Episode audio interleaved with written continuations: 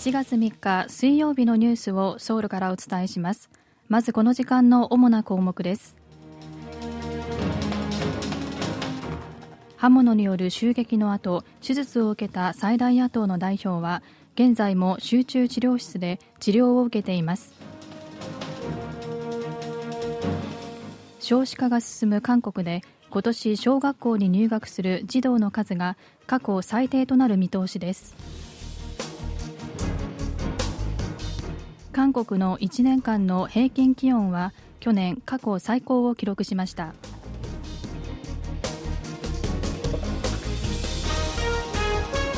今日はこうしたニュースを中心にお伝えします。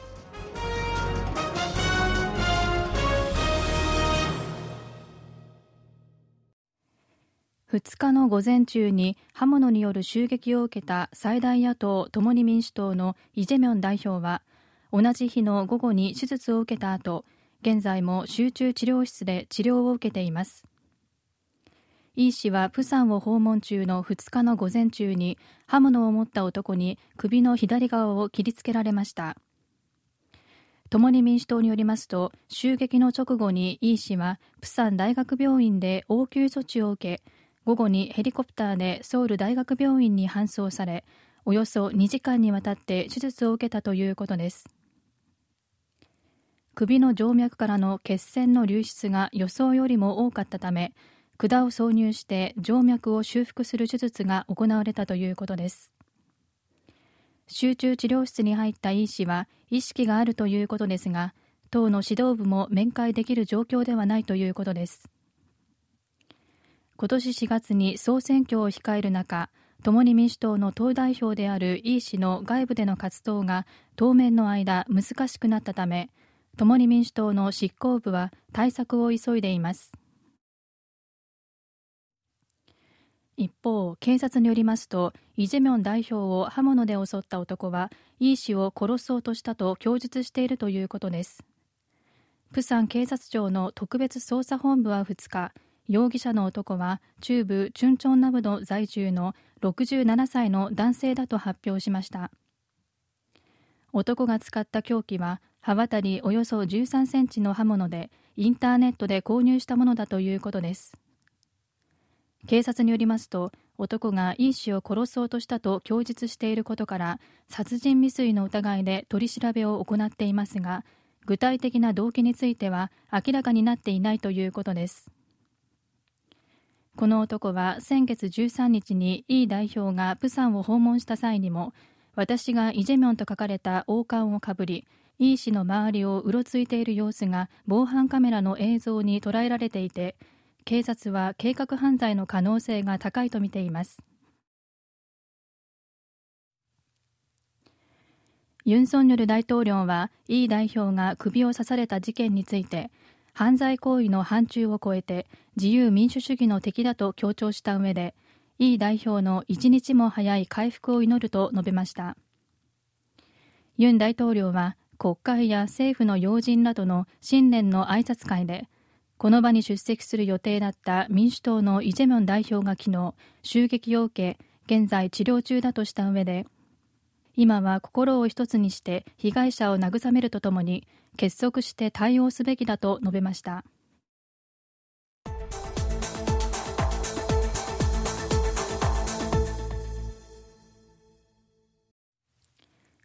北韓のキム・ヨジョン朝鮮労働党第一副部長はユン・ソンヌル大統領が元旦に国民に向けて行った新年の挨拶の中で今年の上半期に韓米の拡大抑止のシステムを完成させると述べたことを強く批判し北韓による核戦力の確保の正当性を強調しました。ユン大統領は1日の新年の挨拶で強化された韓米による拡大抑止体制を今年上半期までに完成させ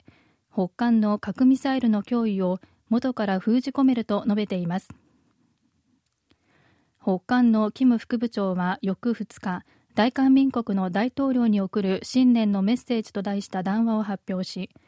ユン大統領が新年も軍事的攻勢を強めていくと強調したことを大いに歓迎するとした上で韓国に対してより圧倒的な核戦力を確保する正当性を北韓に改めて与えたと威嚇しました。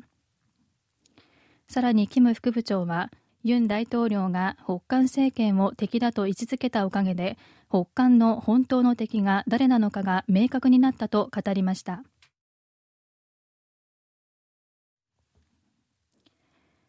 韓国では少子化が進んでいる中今年小学校に入学する児童の数が初めて40万人を下回り過去最低となる見通しです。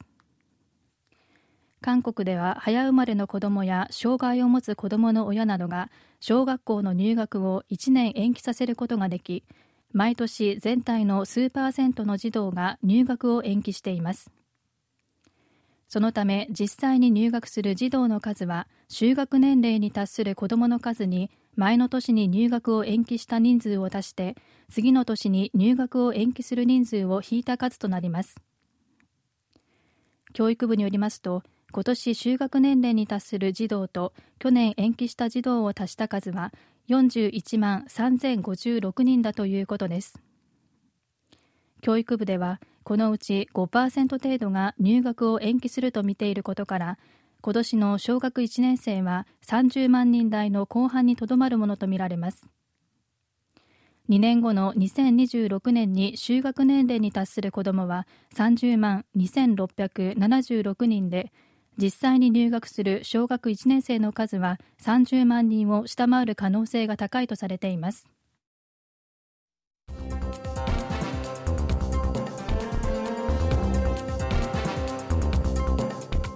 こちらは韓国ソウルからお送りしているラジオ国際放送 KBS ワールドラジオです。ただいまニュースをお送りしています。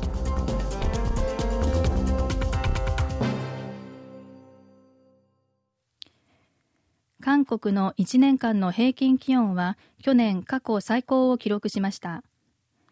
地球温暖化の影響とみられます。